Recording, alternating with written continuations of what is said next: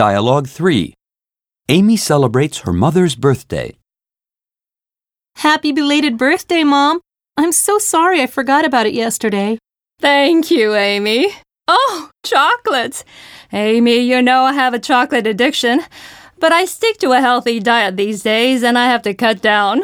I don't want to be concerned about getting diabetes. That can be fatal. Don't worry, Mom. I can guarantee that these are good for you. So I can indulge without feeling guilty? They do look tempting. Perhaps I can lapse for a little while. I've rarely seen chocolates that look so impressive. Let me look at the manufacturer.